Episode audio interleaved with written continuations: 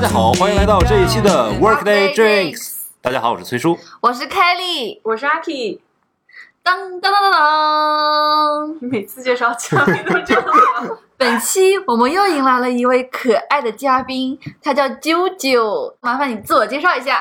Hello，我是啾啾，我就是一个普通的朝九晚六的上班族，有种粉丝 见面的那种感觉。我想啊，我是疫情那个时候就在家听播客嘛。我以前听其他播主的播客，我不会听那么久，可能就会听他们一两个 topic。嗯，有些可能我就觉得后面他们也录的不是很好，然后。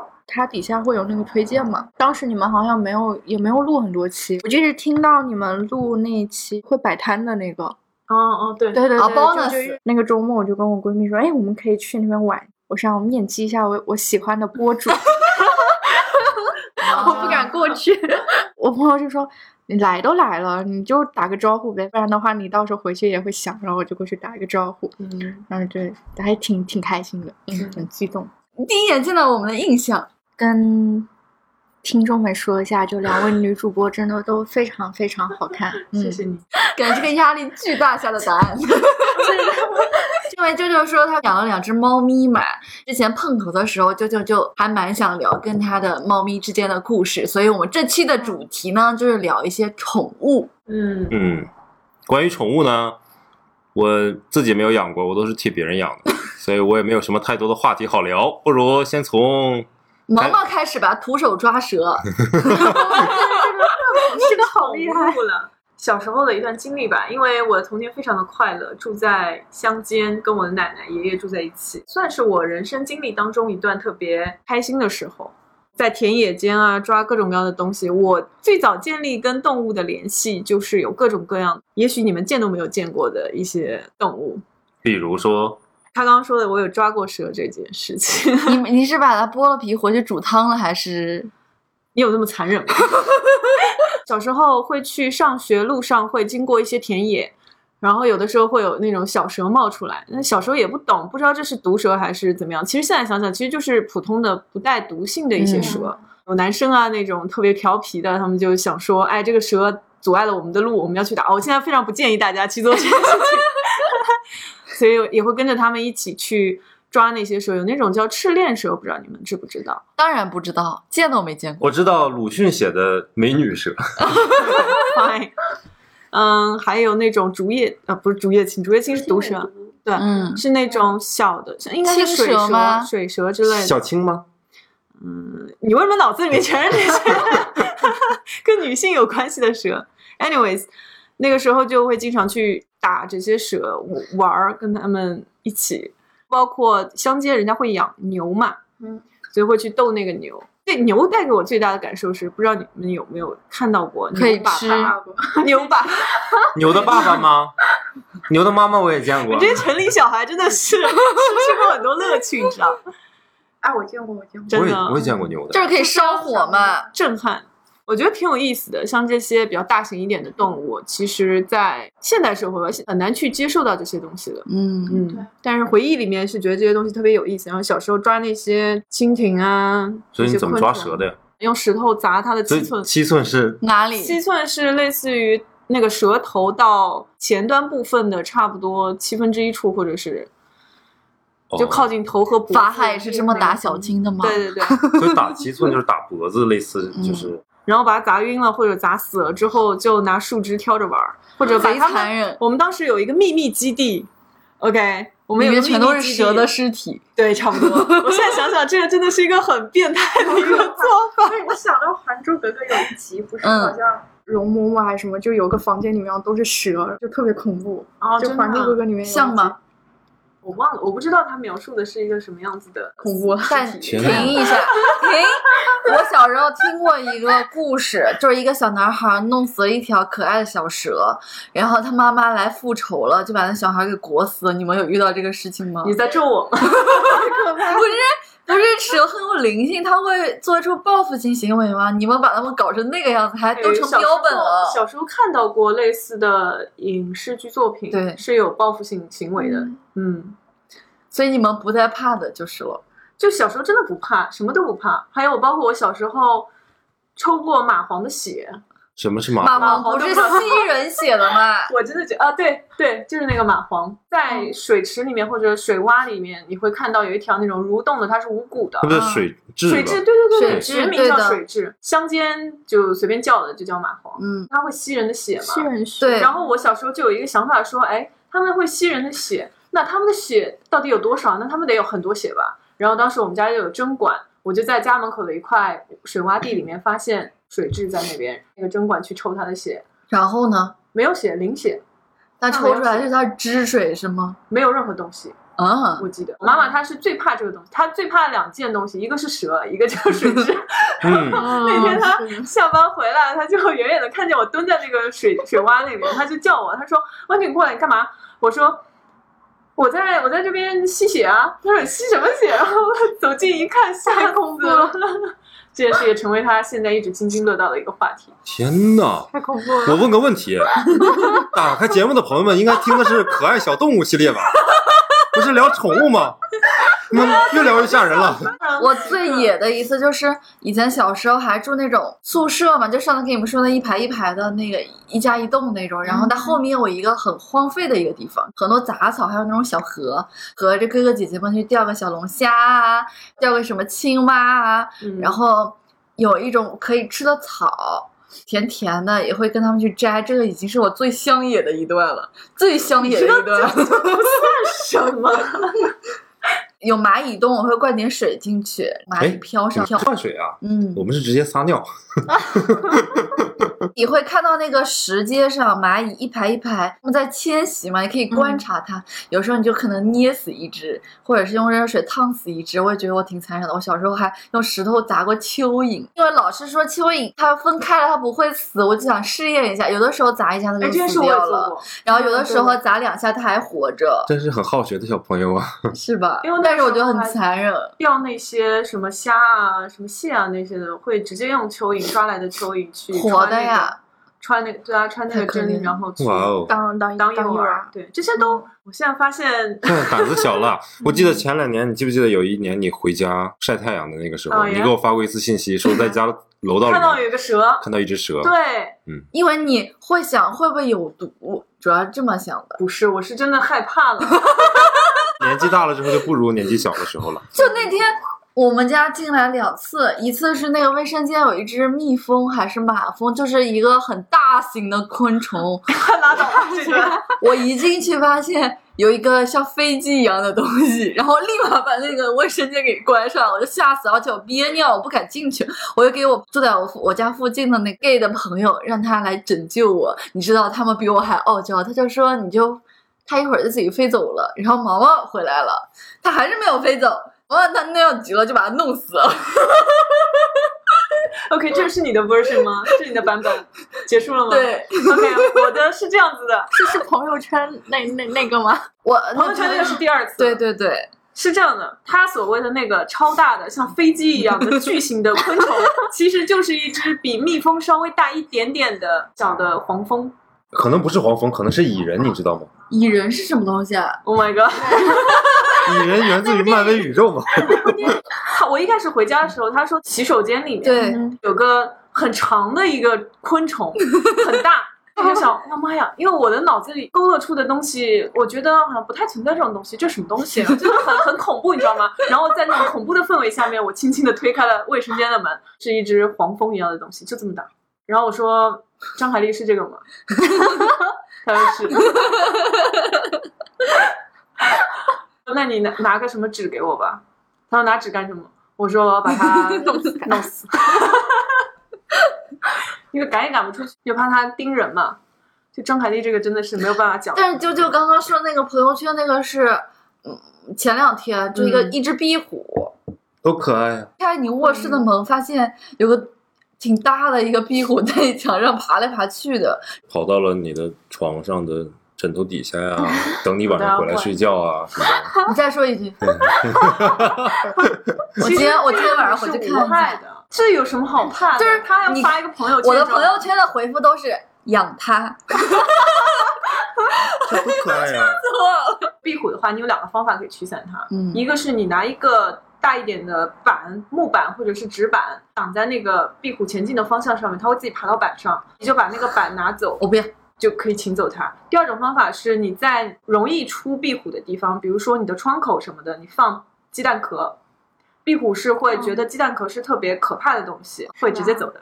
好了，不想听你们说这些了，我们来听啾啾讲一下他的可爱的宠物好了。吧。最近有点没有什么耐心了，就因为养了小的猫咪，它实在是太闹了。最近就已经有一点像那种中年男人，晚上就不想回家哎了。，说什么呢？那两只猫咪不想回家了吗？对，下班以后我已经开始犹豫了，它很凶啊，就是你看我。对我手上什么脚上，然后都是被它抓的，关进笼子里面，它会从笼子里面找到那种小缝缝，然后从里面钻出来。它很小吗？其实也不小了，快一因岁了。为猫咪是软的，它可以钻的。你是怎么呃养到它的？呃，我把它接回来也是两个月以前吧，接回来以后就已经有点大了嘛。然后我当时是觉得可能是换了新地方，然后有一点应激反应什么的。对，到现在一直发现还是脾气特别差。然后就天生的脾气不好是吗？我带去诊诊所，诊所医生就说可能嗯是因为小时候就错过了最佳的管教期。哦，对，嗯，野了，孩子野了。是啊，那你的大猫跟它相处的好吗？它会打它。小猫打大猫啊？嗯对，，那我看着我就特别难受。怎么办？你是想把它送走吗？还是我尝试过把它放在我朋友家放一段时间，嗯朋友也觉得它特别闹，然后又给又把它给我送回来了。我在送回来那天，我特别绝望。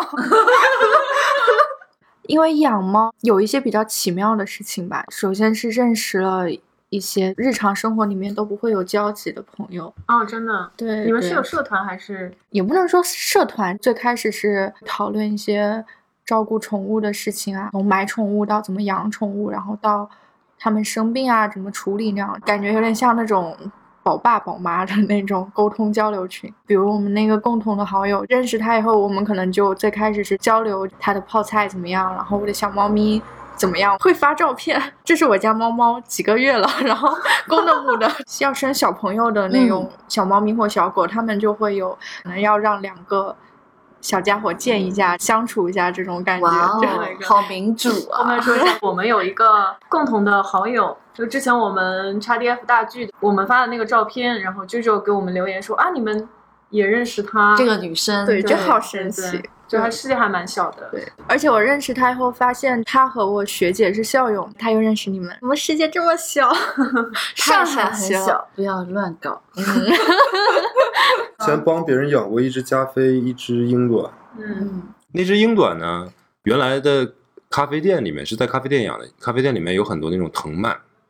那小猫的话，它就会爬上去，嗯超级厉害，上墙，爬那种藤上墙，你知道，长得应该比较帅吧？可能是吸引了一只小母猫的喜爱。房间里面开空调嘛，夏天的时候，它们就会隔着那个透明的玻璃门，然后嗯互相对望，就是对视，深情对望。真的就隔得超近，你知道它 很可怜，两只猫这边冲那边叫，那边冲这边叫，然后回头看看我，你说我是开门让他俩出去厮混呢，还是应该隔着这层虽然看得到对方，但是又无法触及到彼此的这个门？可能人家只是好朋友而已，你想多了。想一起玩没，有，他们叫的那个声音不是那种，隔着挺好的，距离产生美。万一嗯弄一起还打架，一只小公猫，一只小母猫，我总担心会出事情。那小公猫绝育了吗？没有啊，哦，哦，你咋知道人家没趁着你不注意从哪个洞里钻出去之后再钻回来？不可。能，我们这个店我看的很严的，严防死守。所以那是你朋友的猫，对我养猫的历史都是帮别人养猫。那你开心吗？每天有神兽在那撸，开心啊，就铲屎嘛。每天早晨呢，打开店的门，就闻到一股就是极其清新的味道，然后我就点上一根烟，鼻子前面就全都是烟，这样的话就像戴一个防毒面罩一样，然后开始铲屎，特别开心。呃给别人养猫有好处的，猫随便玩嘛。猫生病了、就给主人打电话就行了，猫饿了 没有粮了就跟主人讲嘛，那就可以跟你玩啊，然后不用负责任，哎，渣男。对，对，你也不用给他花钱，你还不用负责任，你只需要给他铲个屎。你们这些圈养的圈的太严厉了。像我从小到大，就我外婆一直养猫嘛，它都是散养型的，它可能出去玩几天，它回来的那种。嗯，就我外婆对我外婆跟我一起长大有两只，也不是乡下，就是城市里面，嗯但是它是平房嘛。我知道你们家住别墅，哎呀，不是别墅，平房有二楼吗？没有，哎，上次还说有二楼。我外婆家没有，我家有。哎哦，你们家住别墅，对不起。我外婆家就是那个老的街区，那边都是以前一个公司的人，各邻里大家都认识，挨得也挺近。然后那个猫就可以上房揭瓦，这一家跳到那一家那种感觉。然后有一只咪咪是一只中华田园狸花猫，灰灰的、棕棕的那种感觉，嗯不是黄色的。杂色的，嗯，长得非常英气，然后又很强壮，很大，毛色非常亮，很霸气。但是那条街所有家养猫的头头。然后哪家老鼠出来了什么，就把它抓过去，然后一下午就好了。真厉害。嗯，对呀、逮个小麻雀或者小鸽子在窝里玩几天，然后被我外婆发现就扔出去，是把猫扔出去还是把麻雀扔出去？把麻雀扔出去。因为那个猫可是吃海鲜长大的，好他是把？麻雀给玩死了吗？对，它就自己抓，就它就很厉害。我亲眼看见那个麻雀在树上，它直接。嗯上树，一个虎扑过去，那个麻雀就被抓住了。哇哦！我想起了我小的时候有一次，因为学习不认真，有一年放暑假，我妈妈给我送到了农村。嗯重点是在农村，我有一个农村的小哥哥，嗯，跟我一人一个拿弹弓，去树上打麻雀。把麻雀拿下来之后呢，放到那个柴火里面给它烤烤烤 barbecue 麻雀吃了吗？啊，麻雀虽小五脏俱全，吃了呀，吃它小腿的肉，哦它好小啊，嗯，是的，嗯，怎么小时候净干点残忍的事情？那小时候你不也这样吗？对，接着说你们家的猫，我外婆专门给它买那个小鱼干，晒在那个房梁上面。他经常趁我外婆不注意，就把那个小鱼干给偷走了，动不动少几个的。还挺聪明，它不会一次性全还有那。种香肠，他有时候也会偷一根，但我外婆总能发现它数量不 对。妈呀，你们家好有钱！小鱼干能喂猫，香肠能喂猫，我都吃不上。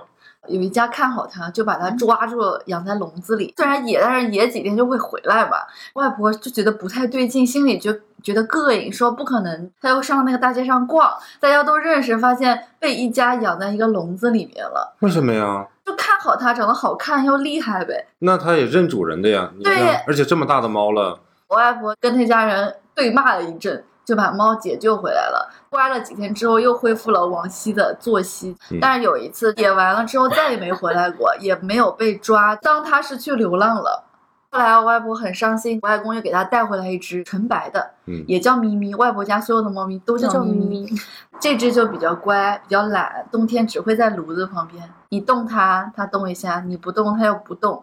然后猫的性格不一样，它也不抓老鼠，也不抓麻雀，它就吃我外婆弄好的饭，然后咪咪叫。但是它很感恩，就是对我们都很好，尤其对小朋友和老人比较好。养了大概十十几年这只猫咪，就一直在家里。有一段时间，它经常出去，我外公就很奇怪，说一直在家待着也不出去混。后来我外婆就跟着它，寿命将至，猫咪就会找一个地方，自己嗯孤独的把自己放在那边，买金桔什么的。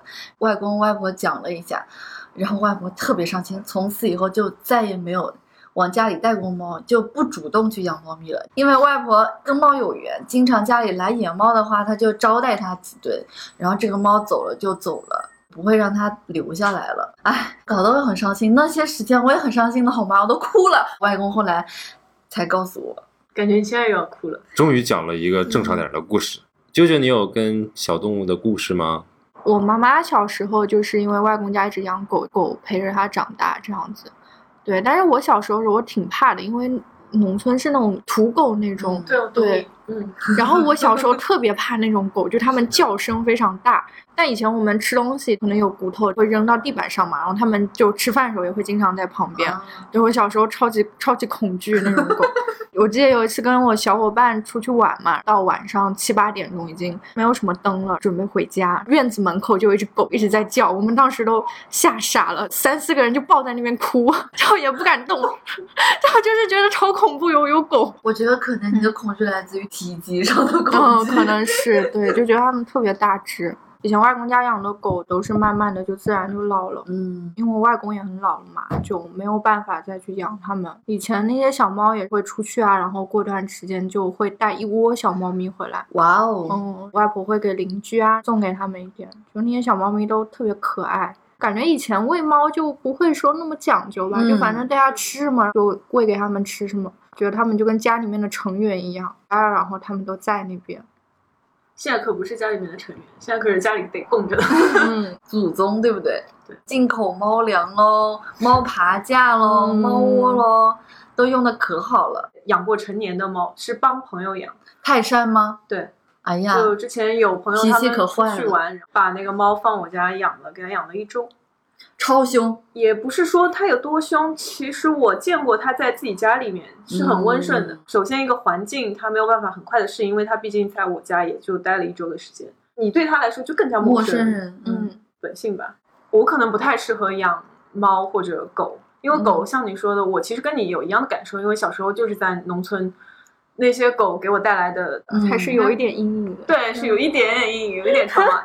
现在在路上看到人家的狗，本来是很温柔，或者长得很好看，或者收拾得很干净，但我就是本能的会有一点点退缩，狗我还可以，觉得我不太适合养宠物了，因因为我没有办法适应我的生活的环境里面有一个活物，它不是人类，哎，你养个男朋友吧，不是泰山是在我家的时候，我每天进门我都会被它吓到，嗯，我真的是每天下班的时候。跟你那个男人不太一样，跟你那个中年男人的感受不太一样，就是我也怕回家，我先要敲几下，我脑子里面有一个非常血腥的场景，说把门门一开，然后撞到他之类的。人家反应比你灵敏，呃，我害怕，他其实是因为听到你上楼的脚步声，所以他在门口等你嘛。接你的，应该感情不至于多，我也不多想了，我就担心他在那个门周围绕嘛。我吃东西，它就会跳上来，它就想要吃，你知道吗？我又无法阻止它，是的嗯我要推它，我又害怕弄疼自己，吃了就危险，怎么样？两个人在博弈吧，我在那边梳头发或者干嘛的，远远的看到它攻的那种，你知道吗？会趴在那儿，下一个动作肯定是直接冲过来，冲过来，我就特别害怕这种突如其来的热情。原来我的喜欢猫其实是有点假象的，我应该只是喜欢看猫，或者跟我看到人家小孩子是一样的。我觉得哦，这个小孩好可爱，我愿意去跟他玩一会儿。但是你让我真正去承担这个责任，去每天跟他生活在一起，可能我比较适合养植物，更加的偏向于跟这些动物是一种体验的关系。就我觉得好奇，嗯，比如我去水里面捞一罐小蝌蚪回来，然后养了一段时间，就想看它那个变化的过程，之后又会把它放回去，抓一个小蜜蜂来观察一下什么的，然后抓几只青蛙。抓一个小蜜蜂，对对对，就小时候比较野，下次在研究自然课的课题。这是一个过程吧，对我来说，它不是一个终点，不是陪伴我过一段时间，而好奇心驱使我去跟观察它们一段时间。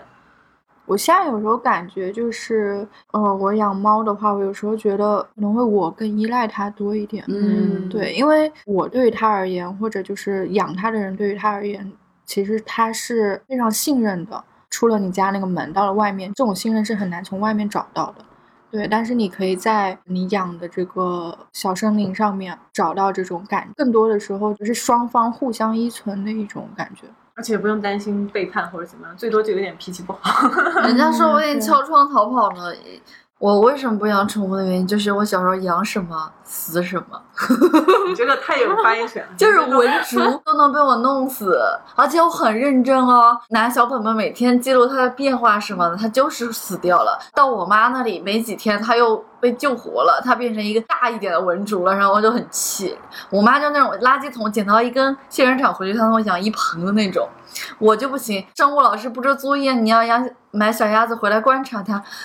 也不知道它怎么就挂掉了，我对它可好了，你知道吗？你就是可能对他太好了。很生气。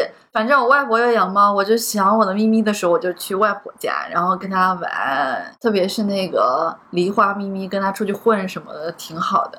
我觉得，那我不能对这些生命负责的话，我还是不要下手了。我可能天生就不适合养育什么。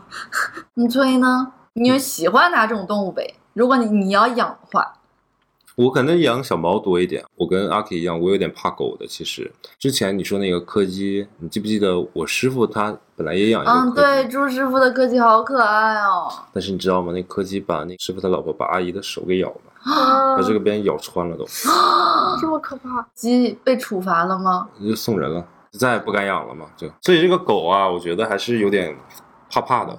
我觉得还是小猫可爱一点。你说狗狗的杀伤力比较巨大是吗？去年就走在那个街上人行道嘛，嗯大家都走的好好的，有个人他的狗嘛就拴着冲出来了走，没有冲出来，他嗯也是正常的嗯跑路而已。嗯嗯嗯到旁边有个路人的脚踝，他直接去咬了，对，我们都直接就吓一跳，这是什么情况？被咬的那个男生他就嗯，很无辜哎。大喊了，很生气。那个主人赶紧把狗抱起来说道歉什么的，但也就道歉一下，走过去了。然后我就心里就想、啊，如果我如果道歉不要带它去医院检查或者打针什么的吗要？教诲。应该没有咬到说像前面朱师傅这样的程度，但是我的可点能也是舔它一下之类的不。是舔，我的点在于说，我觉得非常的莫名，大家都一排走过去，你根本就没察觉出任何异样的狗也是很温顺的，一切都很 peaceful 的，那突然之间那个狗就冲上来就咬它，可能那个男生的脚踝长得比较好看所以，就哎不懂。好变态啊！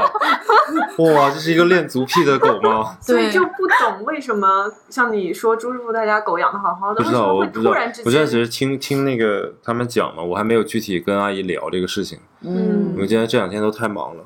等我回来探究一下究竟啊，去关心一下。有可能觉得是不是狗更类似于人类的感觉，它也是有脾气什么，有时候也会跟你打架。猫就高冷，无所谓你。狗可能更需要你的，但我不能说这我们观众里的爱狗人士要 diss 我们了，不能这样。因为我也没有养过狗，所对以也没有发不太言权了解这些。嗯，我是觉得我身边养狗的朋友作息现在都非常好。因为他有宝 贝要对对对吃饭，是的它一下班就要回去给他对准准备食品。一个固定的对，晚晚上基本上都不会在外狗面外面待到太晚对。因为我我非常想以后能养一只狗嘛，然后我有一个好朋友，他养了一只拉布拉多，然后我有基本上有时候，呃，空了可能会去他那边，然后体验一下，对，但是我就发现我对狗可能还是目前来说还是没有能力。比如说我遛狗的时候就，它就是出门就特别开心嘛，然后控制不住对我真的抓不住它，啊物是多斤，然后就 感觉真的就是他扯着我在跑。嗯，还有一个现象就是，可能我周围的朋友身上也挺多的。本来是两个人，就是一对情侣或者啊这种一起养的，然后因为分手了分手了，就等于说也是像是做财产分割一样了。我疯呢，我要左腿，我要右腿嘛。所以就看感情了。对，有些人可能就觉得我也不想养，就没有那么有责任心。他们是把对互相的感情放在这个宠物身上了，是吧？因为最近我身边有一两对朋友在经历分手，然后他们现在面临的共同养的宠物，就是要怎么分，感觉跟离婚案一样。对，就是要判给谁？宠物的归属权。嗯，或者吞离吞离，这个是不是也要出一什么法律政策呀？谁的经济能力好跟谁走？对啊，谁经济能力好跟谁走，另外一嗯个每周去看一眼呗。应该还没有这种政策，就私下约定。嗯所以之前不是说很多流浪猫、流浪狗也是这种原因，对，就因为可能对两个人都不想养了，就被抛弃掉这样子。你说阿 K 说这个牵绳的，他都有可能做出来这种危险行为。你大马路上那么多不牵绳的，他狗要是对人类做出了伤害，这这是咋办呢？所以更多的人选择去养猫嘛，嗯，一个是因为养狗的条件呢不太具备吧，狗需要家里的活动范围还是挺大的。对，猫的话相对来说稍微有点空间给它就可以了。突然想到一件恐怖的事情，不说我都忘了。我大概在去年年底的时候，马路上面走，街上也没有什么车了哈，街上没有什么车，有一只挺大的一个中型犬，看起来就是流浪狗，脏兮兮、瘦瘦的，嗯一直跟着我。我停它就停，而且它不是在贴着我旁边，它可能跟我大概三五米远的样子跟着我。嗯，嗯我走了好多个路口啊，它就一直跟着我。他是想跟你回家，还是把你当做食物了？我也不知道，我不敢跑，你知道吧？因为我小的时候知道，你一跑狗，跑它也会它就跟着跑，就对，可能会咬你怎么样，我就不敢。嗯我就我走了好远好远啊！我站下呢，它就停，然后看着我就往我这边走，就要又要走，你知道吗？啊，你懂我意思吗？就我停下，它停下看看我，它就往我这边来了。那 我本能反应就是我也接着走，我就被迫着可能一两点钟就在淮海路上，就是走了好远好远。后来好像是我在路上碰到了一群年轻人，他们可能刚从酒吧出来喝喝完酒，五六个男孩子，然后那个狗就跑他们那儿去了。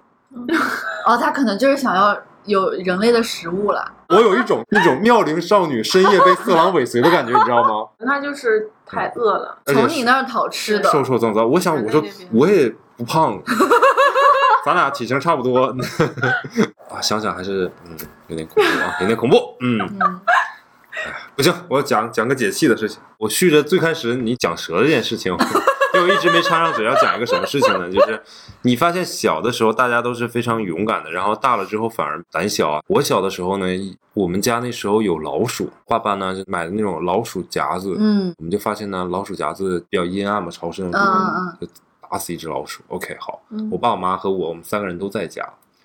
我妈胆子小嘛，跟我爸说，就让我爸去。我爸也不敢。我爸跟我说的是夹子在地上嘛，我爸说我肚子大，我蹲不下去，让我去把那个老鼠夹子拿出来，然后清理干净，你知道吗？原来是这么用孩子的。还挺恶心的，因为他被打死了嘛。那个我就想，这是我亲爹亲妈这么对我。我妈就躲在房间里面，她连出都不出来。我爸在旁边掐着腰看着我指点，美其名曰肚子大蹲不下去。我在想，肚子大蹲不下去，那那个老鼠夹子是你放的，是我放的，明明是你放的嘛，对不对？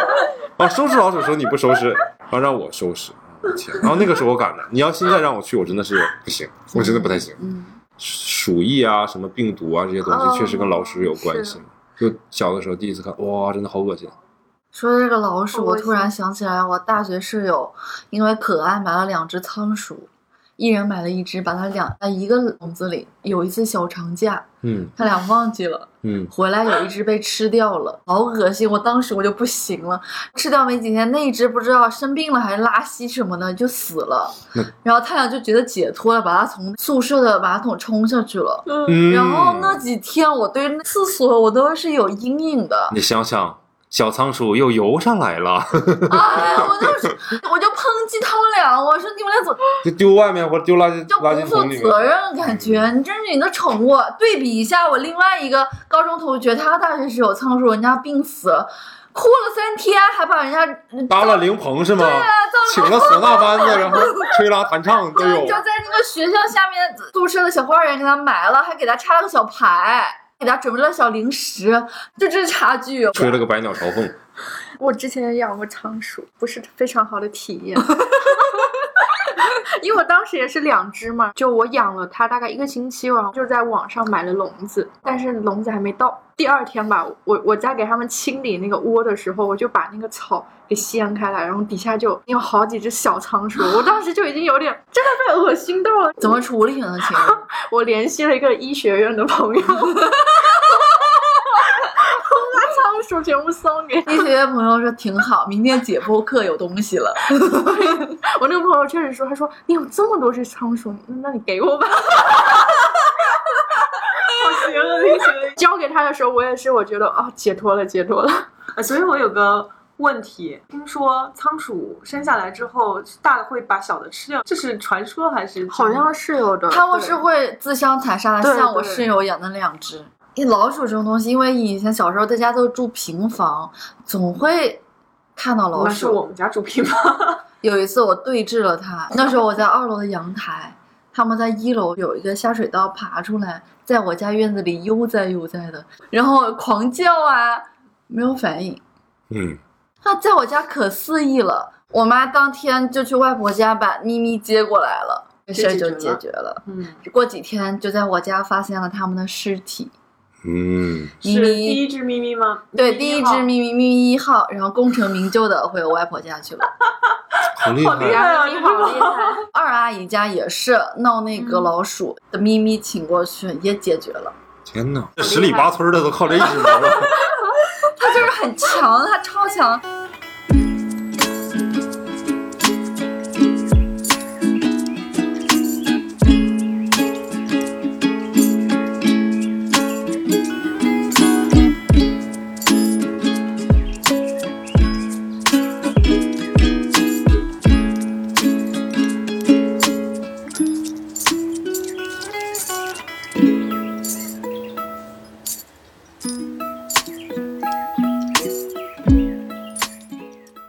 那说回养狗狗这个问题嘛，有很多遛狗不牵绳的呀，有很多很激进的爱狗分子们，他们很反对吃狗肉啊，或者觉得政府打击流浪狗的时候会无差别对待嘛，他们去殴打这些执法人员。但我对这件事情我是两面性看待的。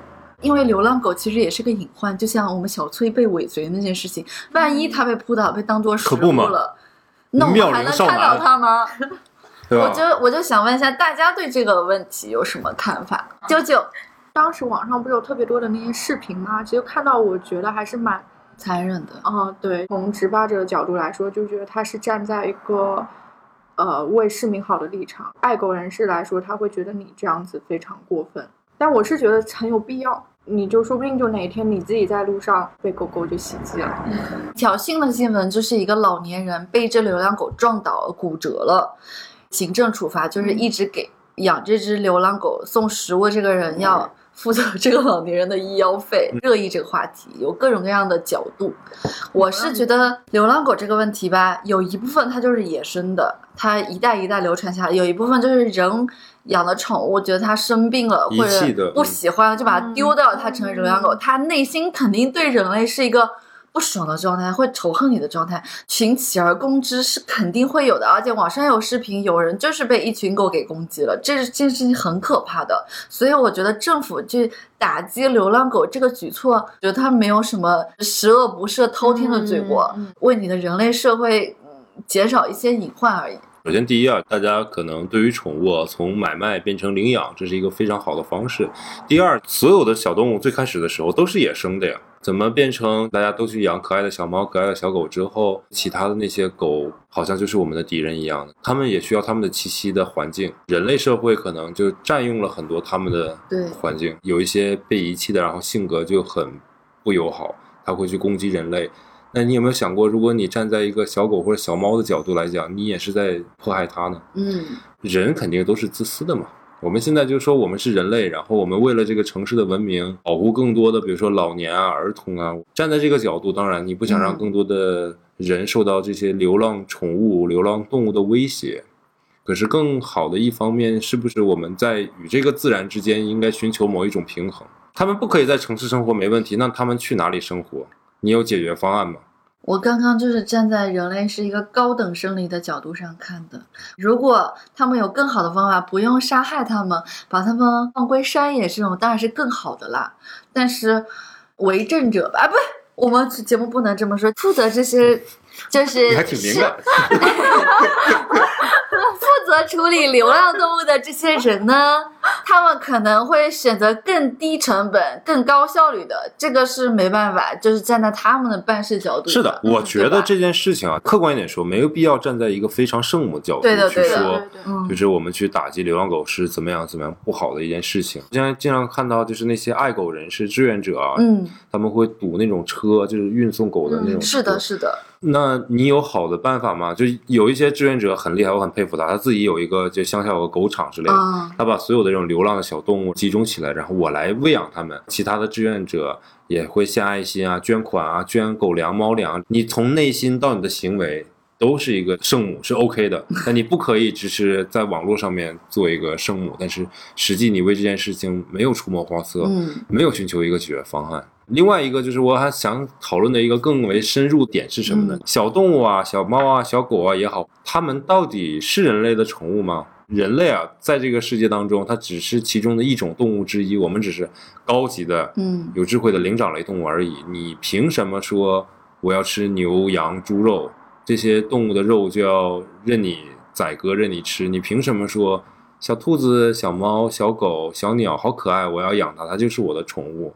从人类进化的角度来讲，之前的人类也是吃人类的，是。嗯嗯，嗯，只是后来我们慢慢慢有了自己的道德，有了自己的社会规则，他就不吃人类了，他就嗯，吃动物了。对然后呢，一开始也没有宠物的，养养养养养养，觉得可能人类就觉得挺可爱的，然后也挺好使的，就变成家养的了。封建社会呢，或者奴隶社会呢，可能是有钱人的象征吧。你看我养这么名贵的动物什么的，然后我养它我就开心，我就啊，对我就心情很好。到现代社会，大家物质基础都非常富足了，那他就是挑，我就是喜欢这个品种的猫，我就喜欢这种长相。啊，过一段时间我不喜欢就把它丢掉，再来一只。就有的人就是这种想法。这方面的观点我是比较同意凯丽姐刚刚说的这个，嗯我能理解。其实动物之间也会啊，你没有把它分的那么细而已。嗯可能这个，比如说海豚，它就喜欢吃这个生物，它就不喜欢吃另外一个生物，嗯它是觉得它觉得另外一个生物不好吃而已，嗯所以它专注吃这个。跟这个动物玩，它觉得这个动物跟它玩的好而已，它有一个情感共鸣，个人喜好吧。但前面的我不太同意你说，因为我一直没有说话，是我在想这个问题。嗯你前面说，因为人是高级的，level 比较高，所以你可以去呃处理那个流浪狗、流浪猫或者怎么样。生物多样性来说的话，任何一种生物，它只要是泛滥的，它对这个整个地球都失衡的。现在我觉得人类挺泛滥的呀。人类是挺泛滥的。所以之前是有个 test 特别有意思，我当时我记得有推荐你们做，但是你们说好像没 VPN 之类的没有做成，就那个 test 就特别有意思，大概有五十几道题，我忘记那个 test 叫什么了。嗯它是一个国外的一个科学家去做的一个信息采集，从各个角度，环保啊、政治啊、你的思想啊，包括你的情感啊，各个方面去给你做一个综合的一个评估。最后我发现我是一个环保更多、没什么政府观念的人。在所谓的各种各样的国家团体，其实它是有它的原则和规则在的，嗯而这些规则不是为了让地球更好。应村，你说那些人去处罚这些流浪狗、流浪猫、流浪的动物，它只是作为一个政府角度，我们人类制定的规则的角度来说，我们嗯觉得这个确实是可以达到一个平衡。嗯但这个平衡有意义吗？对于整个地球来说，其实它意义不是非常大但是。我们站在的是，对于比如说小朋友和老年人不免于受到这些动物的，比如说疾病啊，嗯他们可能流浪动物身上会携带病菌嘛，就像鼠疫一样，对吧？还有一个就是潜在的危害，就是流浪动物可能会袭击人类啊，这种站在这个安全的角度去考虑的，你不是安全的角度是人类的安全角度。对人类的安全角度。打死流浪狗、流浪猫，你一天你也打很多，你也死很多啊。嗯哼，你谁去想他们呢？如果经历一千亿年之后，地球还是会经历一个热季，那个来的时候，就所有一切都会是消失。是这，样的，站在是没有什么意义的。现实的现实的角度，现在人类只会考虑效率和利益的问，题，这就是人类考虑的问题，所以不会。想那么多事情的。而且对于一些集团、一些国家、一些政府，他们考虑的东西都是归结于为利益问题、经济问题，啊，不会考虑那么长远的事情。他们明面上说啊，可持续怎样怎样，其实根本就不会。这个事情的看法就在于说，你是否能跳脱出这个集团或者是组织，或者是这个政府的这种思想，或者人类的这个角度。那不就是我说的圣母的人角度吗？那你那个圣母真的是要加双引号，这真的不是圣母。对此时此刻，人类历史上来看这但我们也没说它完全正确，但是就如刚刚啾啾讲的，啊啾啾是中立的嘛，嗯对不对？嗯，不好意思啊，那我打断一下。他们觉得动物跟人都是平等的？所以说我们没有对，有的时候我会想，我为什么不养宠物或者是怎么样？我前面也说到的，我不适应除了人之外的其他的生物跟我生存，不是因为说我需要一个男朋友，而是我觉得。它作为一个生物站在我面前，身份上面来说的话，就没什么，就跟大家去看待宠物一样的。但作为我的内心来讲的话，我害怕这个东西，我内心是认可它是我同样的东西。首先，第一个问题，如你是否同意任何一种物种在这个地球上过于的泛滥会影响这个大自然的平衡呢？我认为大自然不需要你们操这个心，你反正大自然有大自然的法则嘛，对，就 let it go 嘛，是吧因？为它总会有一天，所有东西都清零的，不是我们人类可以控制的。现在为止，你从现在开始数一千亿年之后，有没有可能在一千亿年之前，因为某一个极端的问题，就导致了不需要等到一千亿年之后，可能这个地球的上面的所有生物就会提前毁灭？那当然啊定的呀。新冠病毒嗯这些都是你没有办法预料，但又在预料之中的。比尔盖茨就说过，嗯，打败我们的最后会是微生物。那你的意思就是微生物，比如说这些东西，其实我们也不需要，它也是大自然运作的一部分嘛，嗯我们也不需要横加干涉嘛。我不是这个观点，不是一个 practical 的一个措施，嗯而是说我的想法里面有这个点。嗯，进化论大家都学过，对不对？物竞天择，适者生存。我们人类就是站在 top 的位置的，我们就是可以有能力，不是说有权利，是有能力去左右比我们低级别的那些生灵的生死和它的作用的。这是我们没有办法改变的，除非哪一天跳出来比一个人类更厉害，那我们就被他们支配了。AI 支配了之类的。这瞎聊。我跟你先讲第一件事情啊。走向已经哎，我我我给你把这个再扩大一点，奇怪的方向。我把那个话题给你扩大一点啊。那个信条你们看了没？好意思，最近在看《西部世界》。信信条不是一个对对四维空间的问题吗？就是对的时间也是一个坐标，人类是在三维空间。好，我举个例子，小蚂蚁是在二维的，嗯，嗯，就是它只有前和后，哎，对，它没有在其他的那个什么了，对吧？当我们小朋友去把拿个砖头把蚂蚁砸死，用脚把它踩死的时候，嗯蚂蚁知道自己被一个人类踩死了吗？在蚂蚁的认知当中是没有人类这个东西的，也没有三维空间的东西。我们现在是在三维空间，如果有一个四维空间的生物把我们碾死了，我们也是没有那个意识的，嗯，这没错，对吧？对我刚刚所以，那个所以问题就是嗯，我们作为三维空间的一个相对在自我认知内，我们认为我们人类是一个就是智商各方面发育到位的，我们去肯定我们自己的在做的事情，我觉得也是没有问题的。因为你现在想这么多，说那小动物跟我们平等，然后四维空间的人看你也是一个动物，我们之前我我看一些论坛说是我们已经探测到宇宙里其他类似于地球这样的星球的一个信号了，然后现在是处于回应还是不回应的状态。三体吗？对《三体》那种，那我们那个霍金他是说是不回应的，只嗯只要被发现，我们可能就会被殖民、被征服，也许比我们人类更高级的一点生物了。所以现在 Elon Musk 他们就会去探索外星的空间，对，就希望可以我们去殖民别人是吧？不是，它就是一个生存问题嘛。对对，他们想要为人类的生存留一点空间，哇真牛逼这是！他们从可爱的小宠物都能聊到 人类的未来牛逼。我跑题跑得好远啊！就大家一点开来，第一段听到的是抓蛇，然后好不容易聊了点小猫咪之后，开始聊聊到了人类的走到了生存奇怪的方向，人类的未来将何去何从？这不是我们这种老百姓可以操心的。如果哎，不过不过，他又想到了《三体》，如果如果我们作为四维空间的一种宠物，嗯被人家当做宠物，你愿意活着吗？我愿意啊。比如说，你可能面临今天你养猫养狗一样的问题，嗯，你出门出去玩是被规定时间的，而且你是一只狗，你出门大家觉得你脖子上一定要拴一个那个嗯绳子，你的作为一个人或者作为一个动物最基本的交配权利被剥夺了，甚至可能因为四维空间的人讨厌我们三维空间的人类，会发情会干嘛，会会造成这种事情，然后我们去人工的给你阉割掉，你能接受吗？我不能接受，我宁愿去死，我也不可能被奴役。成为一个宠物，对吧？因为我有自由意志，这个什么意思？是不是这个是这样的那。你先说。作为一个比我们高 level 的其他的生物来讲，嗯，你是没有这些选择权的。到时候你都是，但是我可以选择，死。我可以选择自杀。自杀。对啊，那你就选择自杀呗。你有没有想过，比如说我们现在的天黑和白天，你出来活动，晚上回去，这个是被人安排好的。你的圈子就这么大，你不可能拓展到世界其他地方去，他也帮你固定了。呃，你的意思是，我在探探陌陌积木上滑的姑娘也是被安排好的吗？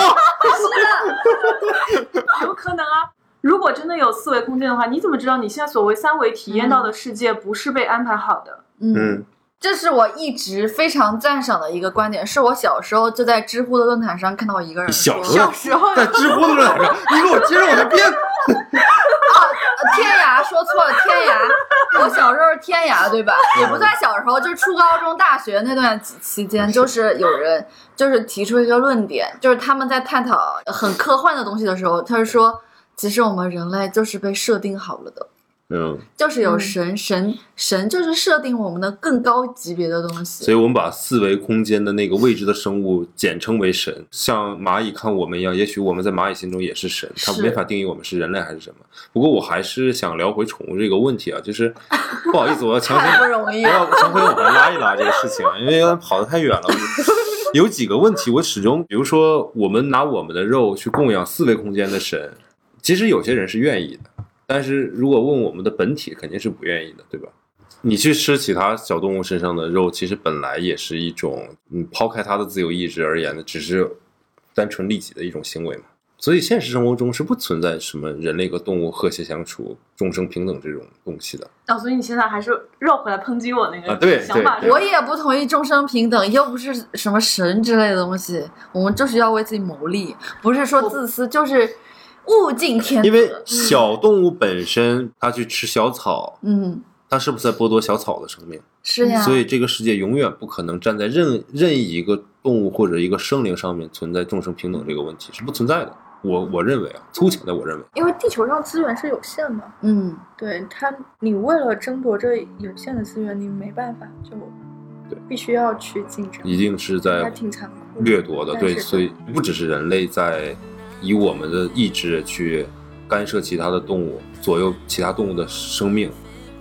动物和动物之间，动物和比它们低一等的、更下一层的，就比如说昆虫吧，有一些小动物是吃昆虫的，对吧？嗯它们也在左右昆虫的生命。你可以跟着小青蛙说，你不许吃小蚊子，因为你们是平等的好朋友，你们都是这世界存在。你先说开玩笑嘛，对吧？对啊，你说你不愿意被四维空间的人当做宠物，这个也不是你可以选择。如果真的有的话，对，我可以，但我可以选择自杀呀。虽然我知道，毛毛只是觉得，嗯，他更尊重这些生物，他就是不想我把它当做宠物，为了让我自己心情好，心情不好，或者有这么一个生物来陪着我，因为它可爱，因为它怎样，就这一点我是同意的，就是嗯我也不愿意去，非要把某一种东西，然后变成我的食物或者变成我的宠物。嗯，我这个讲到现在的话，我突然想到了我们开场的时候说的那些虐杀动物。好吧，其实我们本性还是很阴暗的。人类对于宠物的爱并不是无私的，就是想从它身上图点啥，是吧？所以今天的节目就到这里结束了，是从虐杀动物到可爱的温柔养动物的小故事，然后再到这个宇宙洪荒啊，然后展展开了一些辩论，对三维、四维、二维生物的。反正这期节目乱七八糟的就这样吧，看阿 K 最后怎么剪吧。那就到这里了。今天感谢啾啾来跟我们一起录节目，谢谢。如果你们对我们节目感兴趣的话，欢迎在节目下方评论、留言、转发。感兴趣也可以加入我们的线下粉丝群。你们不要说两句话吗？我一个人说这么多。我们线下粉丝群是要先通过开立的微信，对不对？我现在要求变高了，以前是要备注嘛，嗯，现在备注一定要夸我。这什么？这什么鬼啊？今天我加了两个 fans，一个说很爱我，一个说我们必火非常好，我就立马把他俩拉了进来。你知道吗？你这样加的粉丝的年龄段肯定都不会太高，你知道吗？因为年纪大的人是不会用这种方式的。那他也会说我是你们节目的听众，不要啥啥也没有就写上来，好不好？现在再加一条夸我，哎呦我的天哪！我的天哪！我以为加了退群退群发一下照片，好吗？好吧一群三个人，嗯，怎么也得有哎呦。这么说咱们有好几个群了。三十三十几个群友。祝大家度过一个愉快的周三早高峰。